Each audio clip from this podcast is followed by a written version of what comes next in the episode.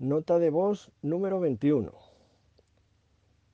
Control de la frecuencia respiratoria en reposo en casa.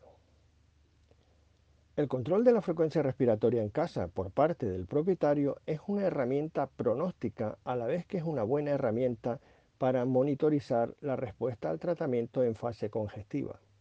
Existen aplicaciones para este control y la frecuencia respiratoria en reposo debería estar por debajo de 30 respiraciones por minuto.